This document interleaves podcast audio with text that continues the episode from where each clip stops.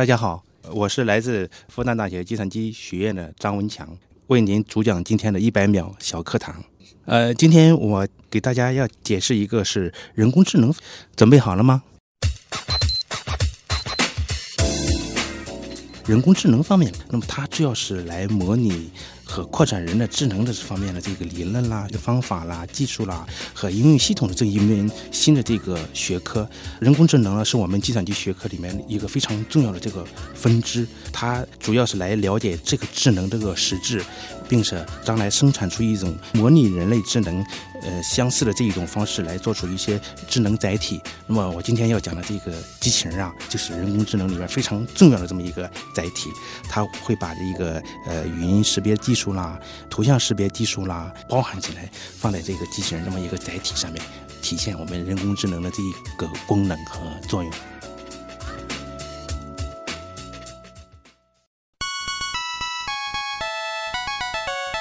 节目准备好了吗？正在将内容进行智能排列。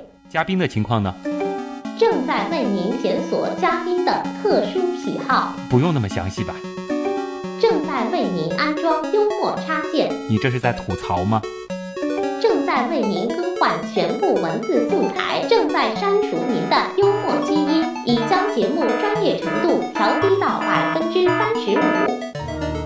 好了好了，马上开始节目吧。正在为您开启极客秀，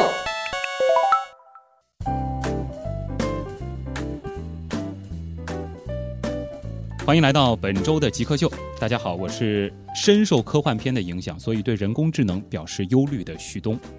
大家好，呃，我是来研究人工智能、研究机器人的张文强。嗯，今天我们请到的是复旦大学计算机科学技术学院副教授、复旦大学机器人智能实验室的负责人张文强张教授。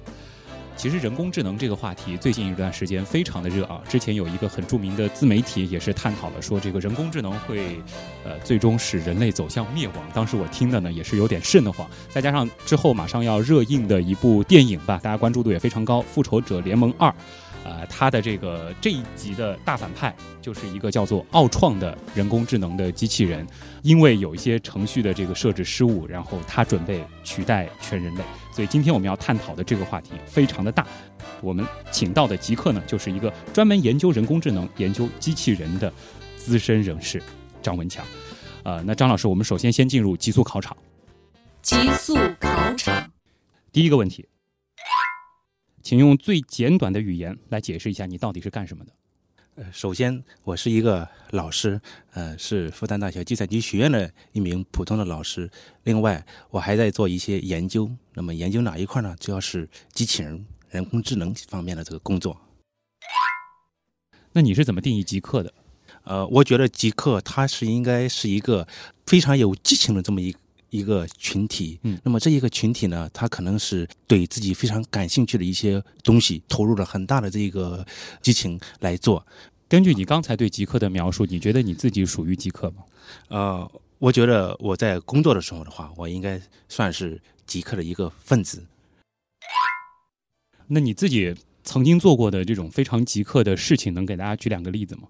我是做机器人是做了有差不多有十年了。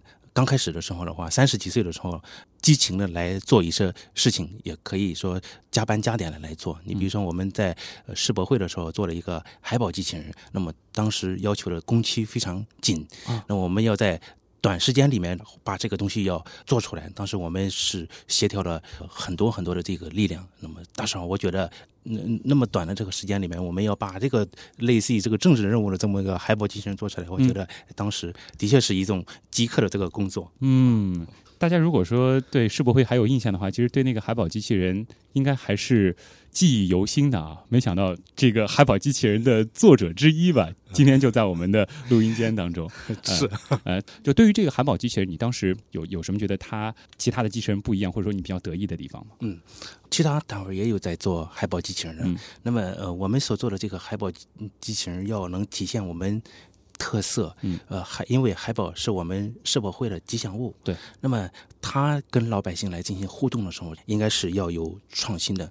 那么当时，所以说我们也是跟我们复旦艺术系的老师来进行合作，创造性的做出来一个全身布满 LED 的这么一个海报机器人。嗯，那么它是有这种迎宾的这个功能啦，有服装互动的这一种功能啦，有手势识别的这一种功能啦，就各种各样的这个，这是后面我们所要讲的这个人工智能一些东西，我们在海宝机器人上面体现出来了。当时我们也觉得，在长达半年的这个时间里面，能把这个小机器人能非常圆满的这一个完成这个接待任务，我们也觉得非常呃满意。所以不仅仅是完成了一个任务，也是一个非常令你觉得满意的作品。对，嗯，应该这么说吧。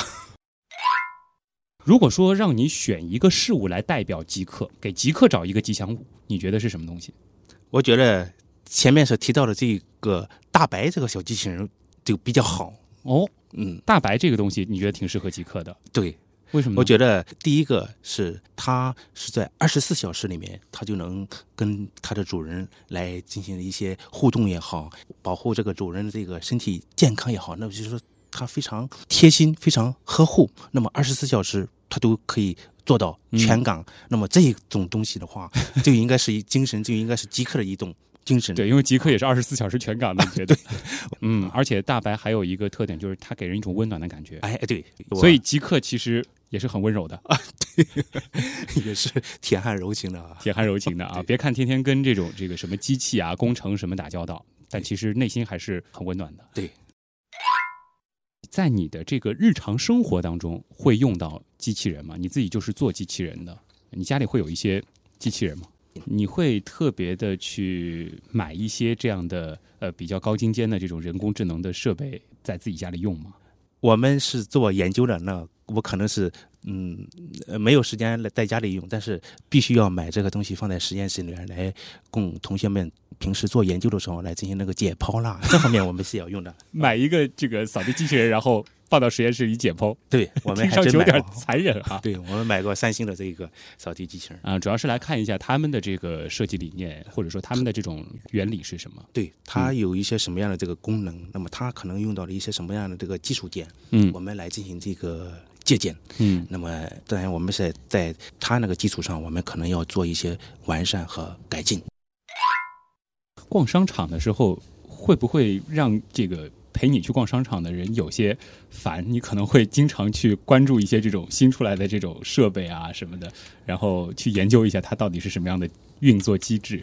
哦，嗯，平时可能很少来，很少有这个时间啊，去这个很少去逛商场，但是、呃，参加这个展览会比较多。你比如说我们嗯嗯工博会啦，对，每年它到十一月份我们都有工博会。嗯那么平时可能还有一些那个自动化展了、电子工业展览，这方面这个展览会，呃，我是会经常去参加的，而且也是我也是鼓励我们学生，包括我自己的孩子嗯去参加这次展会。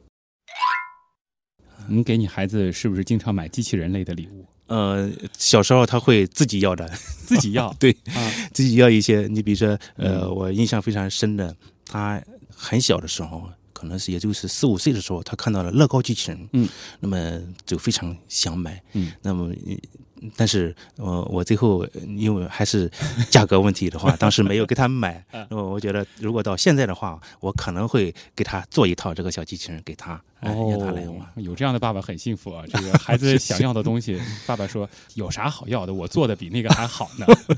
是。你经常会看一些科幻作品吗？或者说新出来的这些科幻电影，你会去特别的关注一下吗？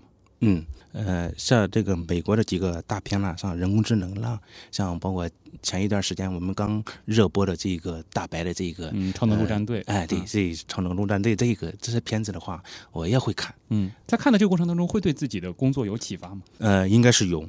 你比如说，我还是举这个大白这个小机器人，它这一个设计理念就非常值得我们来进行那个借鉴。嗯那么他提出了这么一种非常温暖的这么一个呃暖色调的这么一个暖男的这么一个形象出来，那么呃出来以后的话，呃立刻引起了这个老百姓的这个兴趣。嗯我觉得这这就是迎合了我们普通百姓的这么一种审美的这种观念。嗯那我们在平时设计机器人的时候，我们也应该考虑到这一点。那么你设计的这个机器人怎么能不冷冰冰的，怎么能在这个人机互动这个方面的时候的话，哎，能吸引这个老百姓？我觉得这一点特别值得我们学习的。嗯，所以说科幻作品对于你们做研究的人员来说，还是呃有必要去看一下。啊，还有必要，因为它可能对我们非常嗯有帮助的，就是它的创意。嗯嗯，整个的这个外观设计啦，那么它在这个呃语音和语调的这一个设计啦，就包括它这个肢体动作的这个设计这一块来说的话，的确是对我们来做研究这一块儿应该是有很重要的这么一个借鉴作用的。嗯，因为可不可以这样理解，就是因为呃拍科幻电影的人，他们可能不会去考虑中间的技术问题，他们先把方向。先把可能性给罗列出来了，嗯，然后你们技术人员通过他们这样的启发，就可以去来想这些东西有没有可能做成现实。哎，对你说的太好了啊，的确是这样。嗯呃，所以说这也是我们跨学科里面非常重要的这一个点。嗯那么、呃我觉得这个文科类的这个学生，你比如说像搞艺术的、搞美术的、搞嗯音乐的，那么这一类人啊，他们这个思维就非常。发散，嗯那么他们创意出来这个东西，是我们做这个理工科的这个人啊，可能还想不到的。所以说，在这一块儿必须要做一些那个学科的这个呃融合嗯和合作。呃，你前面也提到了，你们的实验室经常会弄一些机器人进来，然后解剖一下什么的啊。你们曾经接触过的最贵的机器人，大概价值多少钱？呃，不一样啊。啊那么呃机器人一般是来分工业机器人和服务机器人。哦，有分类的。啊，嗯，对，肯定是有分类。嗯那么工业机器人里面，它那个结构要求是最高的。嗯那么它肯定是价格要很贵的。你比如说要几十万、上百万的，甚至上千万的都有上千万的啊。啊。那么那如果说是这个民用的机器人里面，那个民用的这个机器人里面呃来说的话，基本上是有一二十万的，哦像法国的闹啦，类似于这种小机器人啊，它嗯卖的比较贵。好，大家应该听出来了，我铺垫了那么长时间，我们就说刚刚说那个一二十万的这样的一个机器人，是法国做的一个叫法国的闹这个小机器人啊，他也参加了我们上海世博会呢。当时法国的总统是嗯也是来给他来团队嗯推销呢。嗯那您现在一年的收入大概可以买几个这样的闹呢？哦，买不了几个闹。买不了几个闹。对，好接下来的一个问题呢，可能稍稍需要您这个花一点时间来想一下，就是说，如果说呃，忽然由于某种原因，你没法再从事你现在所从事的这个工作或研究了，你需要换一个方向，或者说换一种工作，你会做何选择？那其实我觉得我可以去卖咖啡啦。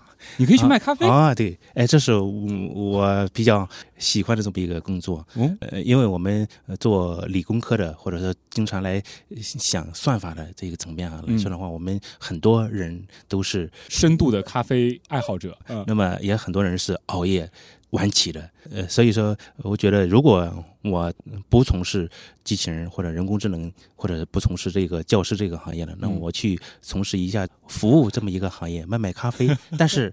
呃，我是有铺垫的，嗯就相当于我们能在咖啡店里面，是不是也可以来用一些机机器人？哎，对对对，啊 很聪明啊，嗯是的。我刚刚才也在想，这个如果是张老师去卖咖啡，这个店肯定很有意思啊，估计店员全都是这个机器人的。还还真有。其实上海现在已经出现了一些这种机器人餐厅、机器人的这种从事服务业的例子了啊。嗯，呃，估计也是一些这种像张老师这样的这种极客，呃，可能在想，哎，我换一个事情来做，我来介入一些传统行业，可能它的这个碰撞出来的这种成果就不一样了。哎，这个，嗯哎，我觉得徐总你讲的这个非常好啊。嗯那个，因为最近几年，今年吧，嗯那么机器人在产业界里面非常热，嗯，那么很多极客，这又提到了这个极客了啊，嗯那么很多年轻的这个极客，他们来创业的时候的话，以机器人作为一个载体来进行创业。包括我自己，呃，所指导的这个研究生，他们毕业以后的话，也有来做这个机器人这一块的。像您刚才提到的这个餐饮机器人和炒菜机器人，嗯哎这一块我们都实际上就在实际生活里面，我们应该都能看得到。嗯那我也了解到，呃，现在北京啦、上海啦，包括深圳啦，他们有一些创业者是在做餐厅服务机器人。啊，呃，张老师其实开始谈到机器人就这个滔滔不绝了啊。那么我们的极速考场就先考您到这儿，接下来呢有很多很多的问题要向您请教了，我们就进入极客秀访谈的主体部分。你心目中谁是 Geek 呢？比如说年轻时候的乔布斯，我就可以把它理解为一个 geek，然后做一些东西，然后非常拼啊。斯诺登，Facebook 那个叫什么来？Zuckerberg，王小川，扎克伯格。我记得那个苹果收纳了一个就是网络天才到他们公司的那人叫名字不记得了。乔布斯算吧。比尔盖茨，马化腾。有有个同学就是这个样子。我室友他就是。呃，我觉得极客应该是身边的那些人，而不是一些很著名的人。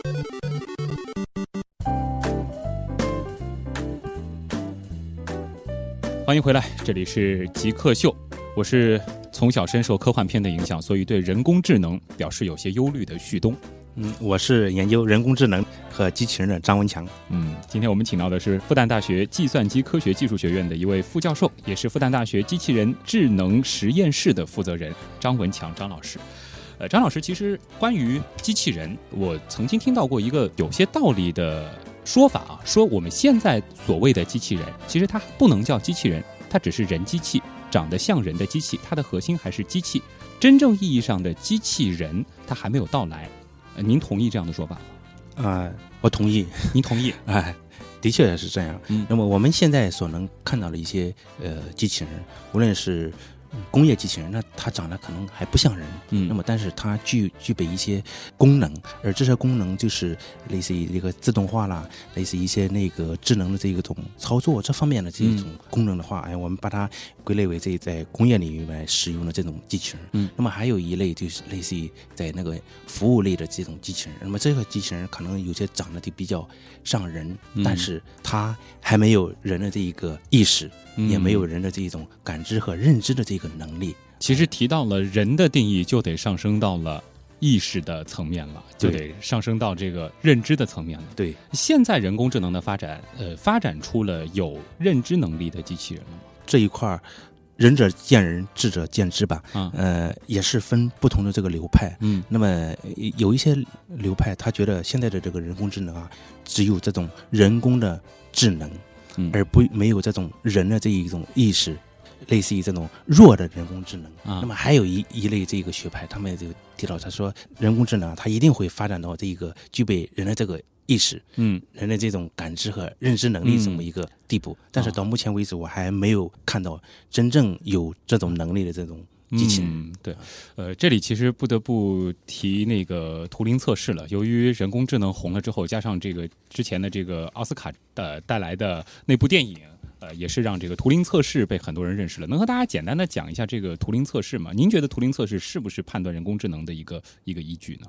图灵他所提出来这么一个假设吧，他觉得按照他自己的理理解，如果说人工智能要发展到具有人的这种。意识这种能力的时候的话，那么具有这种知觉啦或者自我意识啦这种能力的话，才是真正的这种人工智能。嗯，呃，但是我觉得现在也是一种假设。那么很多人都是在针对这种假设来制制作一些图灵机啦，来验证它这个假设。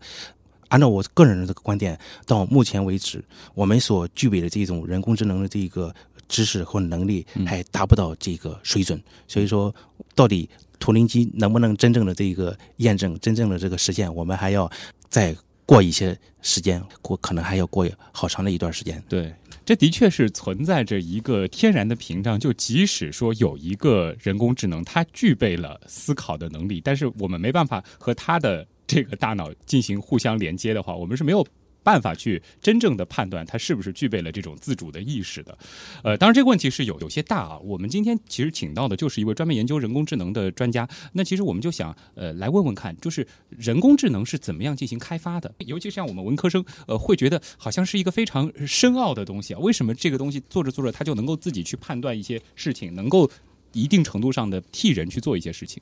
呃，人工智能的历史应该也不算。太长啊，因为也是上个世纪五十年代，一九五六年的时候，我们正儿正儿八经是他是提出来人工智能这么一个概念。那么发展到现在的话，还不到六十年。那么实际上，人工智能它是发展是非常曲折的，呃，中间会有一些发展的比较顺利的，但是也有一些发展非常低谷的这个时候。嗯，那么一般来说的话，那么像我们在前面所提到的一些呃计算机的这种发展这个水平啊，你比如说。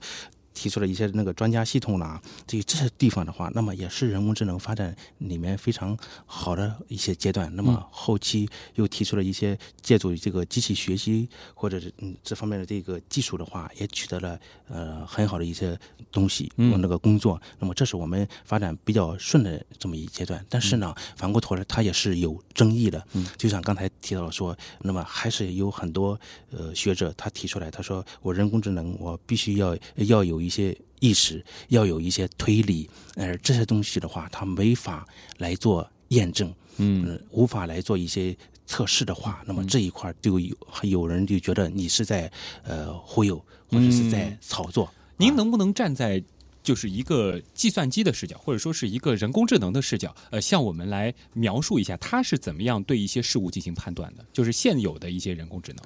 好，我觉得呃嗯比较有说服力的是嗯还是呃最近这几年，你比如说我们非常热的这种深度学习这种算法出来了以后的话，那么它在一些互联网的这个企业，像谷歌啦、像百度啦，就包括我们腾讯啊、嗯啊那个阿里，那么都用了。那么它尤其是在这个语音呃识别，嗯，还有在一些那个视频识别，包括一些那个搜索这方面的话，嗯，最后出来这个结果非常好。哎，这也是一种呃学习的这个能力。深度学习，嗯可以举一些例子？呃，你比如说，我们要在网上上百度，他们来进行搜索的时候，要搜索一些图片，那么它可能会前面要通过一些样本来做一些训练。啊。那么我训练好了以后的话，再来从网上来一些新的这个样本进来，我就来嗯判断嗯。到底你前面我新的这个样本跟前面的那个学的这个样本，嗯。它们之间那个相似度怎么样我可不？可以这样理解？就是说，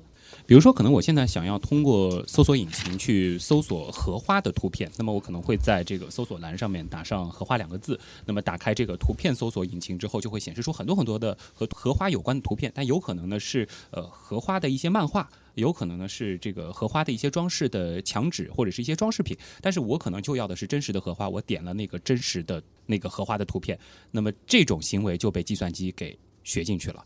然后，当无数的人进行我这样的操作之后，他就逐渐知道了荷花对应的真实的东西到底是什么。实际上是它后台它是有这种算法和技术来进行那个支撑的。嗯那您刚才所提到说，你打入这个荷花，荷花这是一个词语，嗯那么你也可以输入是荷花的这个图片嗯啊，那么也可以输入荷花的这种语音，那么它整个后台来进行处理的时候的话，它会把它前面训练的这一种特征，那么这个特征有可能是呃语音的这个特征，也有可能是文本的这个特征，也有可能是图片的这个特征，嗯，来做一些嗯分析。那么最后，它肯定能给你推出一些那个嗯跟这些特征非常相似的这种文本也好，图片也好，嗯。啊，这些算法的进步，其实也就是为什么我们普通人会觉得，好像现在的这个搜索引擎越来越聪明了。对，就是用到了我们人工智能里面，或者是用到了我们机器学习方面的一些算法。嗯而这些算法呢，方法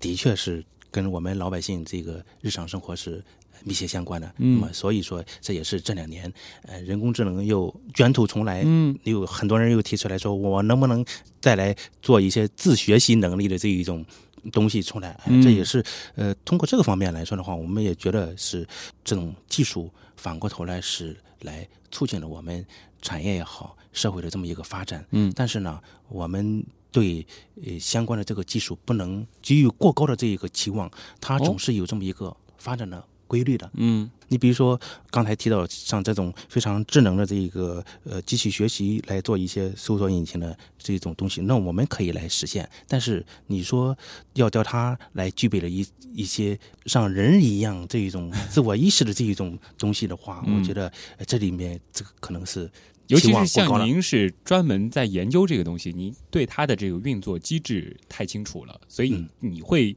呃给出一个观点，就是你不要对这种东西它能够产生自我意识有太高的期望。对，啊呃，这也是近期里面非常热的，就相当于脑科学。对，我们能不能做出来像人脑脑一样、啊模拟大脑这些东西？但是呢，有一些相关的这个报道，那么嗯他可能把老百姓的这个胃口吊得非常足，渲染的有些夸张了啊。但是我们嗯从业者、大家也也知道，那么具体这里面背后的这个技术到底它的支撑度嗯有多少，它的可信度有多少，它能达到的这个水平在哪里？我觉得还只是开始。啊。我觉得今天跟张老师聊了这半期节目，好像已经稍稍的。可以打消我一点对于人工智能的担忧了。呃，这里是极客秀，我们下半部分访谈呢，将和呃张文强教授继续畅谈人工智能还有机器人。一段广告，稍后见。你觉得什么是极客？具有互联网思维的、有创新意识的一帮理工科男。极客，我觉得跟黑客有点像吗？用一些很正常的东西做出一些很不正常的东西，就是民间科学家一样的人。头脑很聪明，可能有点小怪异。做事很有自己的范儿，很有潮流，对科技这种东西有一些独到的理解，会搞一些自己的小玩意啊，然后 DIY 能力比较强。印象中比较 crazy 那种感觉，非常聪明，非常有动力，非常有想法、有想象力的一些。smart，精力充沛。嗯，有点像技术宅之类的吧。做一些不同寻常的事情。